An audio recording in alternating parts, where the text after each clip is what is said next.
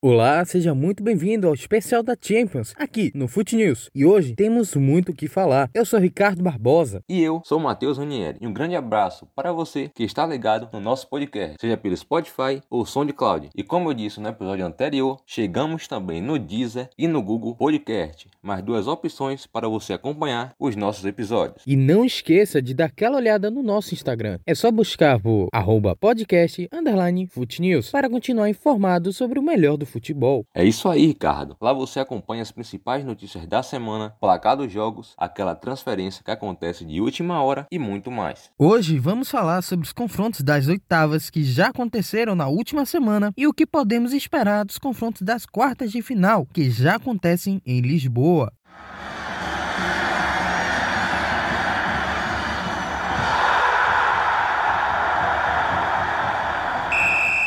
Muito bem, rapaziada. Nos últimos confrontos da semana, tivemos muitos gigantes deixando a maior competição de clubes do mundo. E o Real Madrid foi um deles. Em uma partida contra o bom time de Pep Guardiola, que soube estrategicamente atacar na maioria do tempo. Já o time comandado por Zidane se perdeu na maioria do tempo. Era visível a diferença entre o time que ganhou a La Liga para o time que entrou em campo na última sexta. Sem o seu principal zagueiro, Sérgio Ramos, a zaga do Real Madrid estava sem sua principal referência. Mas até que o brasileiro Militão deu conta do recado ex-Porto São Paulo, surpreendeu alguns. Infelizmente, não posso falar o mesmo do companheiro de zaga, Varane, que é o zagueiro titular e que já ganhou muitas competições com o Real Madrid, mas que infelizmente não estava em um bom dia, visivelmente perdido, entregando os dois gols do City. Ao menos ele teve maturidade suficiente para assumir os dois erros. Agora, também devemos dar os parabéns ao Manchester City. Jogou muito bem, uma verdadeira aula de futebol e chega muito bem para as quartas de final. E sem dúvida, é um time que devemos devemos ficar de olho. Ainda mais com a sábia atuação de Gabriel Jesus, muito oportunista e mostrou mais uma vez que deve ser valorizado pelo torcedor do Brasil. Outro confronto que aconteceu na sexta-feira foi entre Juventus e Lyon. E como eu tinha dito no episódio anterior, se o Lyon passasse pela Juventus, não seria surpresa nenhuma. E foi o que aconteceu. A velha senhora venceu por 2 a 1 com dois gols e CR7. E o Depay descontou para os visitantes. Vencer nem sempre é suficiente para se classificar. Como eu tinha dito, o técnico Sarri não conseguiu implementar uma tática que fosse favorável ao time que foi campeão italiano, e mesmo assim não vinha convencendo. Tanto que o Sarri, logo depois da eliminação, foi demitido e a diretoria anunciou Andrea Pirlo como seu substituto. Os jogos de sábado foram até mais tranquilos. Barcelona enfrentou o Napoli no Camp Nou. Com o primeiro jogo empatado, o 0 a 0 favorecia o time da Catalunha. Mas aquela história, né? Um time com Soares e Messi não iria deixar barato. Apesar do Napoli ter começado bem e atacado bastante, o time Setien jogou muito para frente. Marcou logo aos 10 minutos com o zagueiro Lenglet. Messi voltou a marcar para o Barcelona 13 minutos depois do primeiro gol. E no final da primeira etapa, ainda deu tempo para o uruguaio Soares ampliar 3 a 0 para o Barcelona, complicando ainda mais a vida do Napoli, que só conseguiu fazer um gol. Placar final 3 a 1. E na minha opinião, sem nenhuma surpresa. Após ficar sabendo que iria enfrentar o poderoso time do Bayern de Munique, o técnico do Barcelona, Setien, classificou o time alemão como um rival extraordinário, mas que conta com o melhor jogador do mundo. Tá confiante o técnico espanhol, hein? E o Bayern de Munique cada vez mais se consolida como o grande favorito para levantar a orelhuda. O jogo foi sem surpresas, visto que, convenhamos, o Bayern já estava classificado. Foi um verdadeiro passeio dos bávaros, com um placar agregado de 7 a 1. O Bayern de Munique mais uma vez não tomou conhecimento dos Blues e goleou por 4 a 1, com gol de Lewandowski marcando duas vezes, Perisic e Tolisso, enquanto o Abraham descontou para o Chelsea. O time alemão está 100% na Champions e na volta do futebol ainda não sabe o que é perder. E detalhe, jogando com qualidade, dominando seus adversários e contando com a boa fase do seu centroavante. Olho no Bayern de Munique. Digo mais, no confronto diante do Barcelona, grande jogo, claro. Porém, o Bayern tem um leve favoritismo por tudo que vem fazendo na temporada.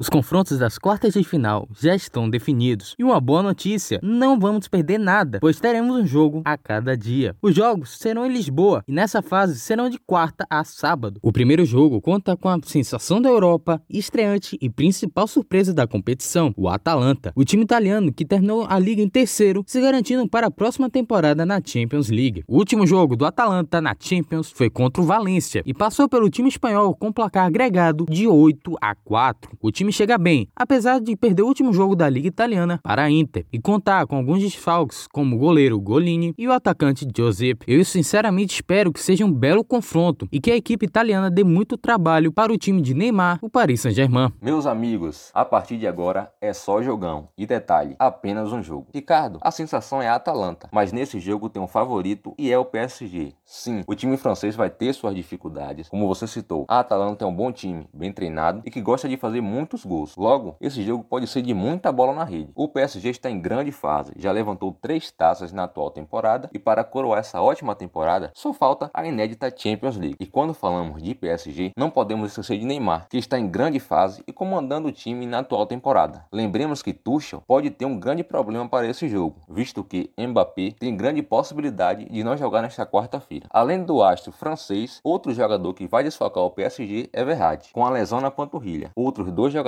que estão de fora deste confronto é o Di Maria, que está suspenso, e o lateral esquerdo, Kurzawa. Quinta-feira será a vez do duelo entre o Leipzig e o Atlético de Madrid. A equipe alemã já está em Portugal e vale lembrar o grande potencial desse time, que eliminou o time comandado por Mourinho, o Tottenham, na última fase da Champions. Entretanto, vale lembrar você que o principal jogador do plantel foi vendido recentemente para o Chelsea e se recusou a jogar Champions pelo Leipzig. Obviamente, eu estou falando do jovem e promissor atacante Timo Werner. Então, o time da Alemanha não estará 100%. Espero que ainda assim consiga demonstrar que não é dependente de um só jogador e possa fazer uma grande partida, dando muito trabalho para o Atlético de Madrid. O Leipzig é uma sensação na Alemanha e tem um grande potencial, mas do outro lado tem o Atlético de Madrid, o cascudo time comandado por Simeone e que sempre cresce em grandes confrontos. Lembremos que esse Atlético eliminou o atual campeão, o Liverpool, em pleno estádio de Anfield, com estilo de jogo definido e com a manutenção do seu técnico há anos. O Atlético cresceu no futebol europeu, inclusive chegando a duas finais de Champions League. Devido a isso, creio que o time comandado por Diego Simeone seja o grande favorito nesse confronto. Matheus, sexta-feira teremos o melhor jogo dessas quartas de final, o verdadeiro duelo de gigantes. O Bayern de Munique chega após golear o Chelsea no último final de semana para um confronto duríssimo contra o Barcelona. Após atropelar o Chelsea e vencer a Bundesliga, a equipe alemã ainda conta com um forte centroavante Lewandowski, responsável por mais de 50 bolas na rede nesta só temporada.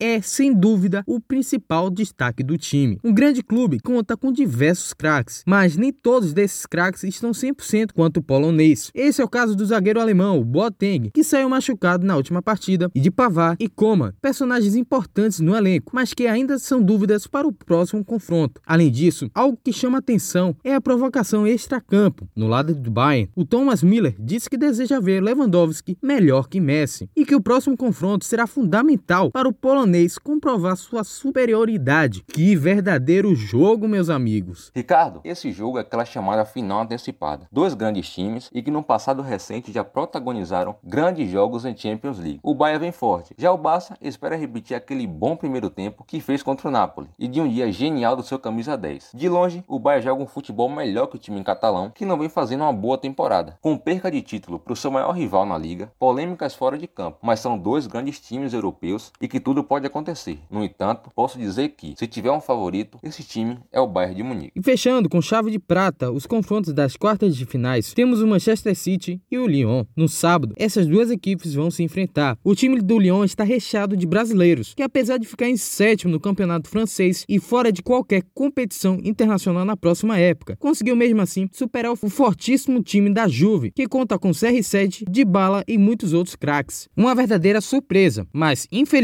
na minha opinião, será uma batalha muito difícil para o time dos sete brasileiros. E veja bem que eu não sou o único que está pensando em um jogo pegado e uma provável eliminação do time francês. O próprio presidente não está muito otimista para a campanha do time na competição, dizendo que o Lyon tem uma chance entre um milhão de levar a Champions e dessa maneira voltar na próxima temporada para a competição internacional. Ricardo, lembra quando eu falei que o City costuma pressionar os adversários na saída de bola? Então, isso deu muito certo no jogo contra o Real Madrid, característica dos times de Guardiola. E isso é o que o Lyon pode esperar para esse confronto. Um time que perde e pressiona. Isso torna o City o grande favorito para esse confronto. Além de ser superior técnica e taticamente e contar com a boa fase dos seus principais jogadores. Os ingleses chegam com grande favoritismo para esse jogo. E digo mais, é favorito também para levantar a inédita taça da Champions League. Muito bem, caro ouvinte. Chegamos ao fim do segundo episódio sobre o especial da Champions League. Semana que vem tem mais. E até lá, siga informado no nosso Instagram. É só buscar por arroba podcast underline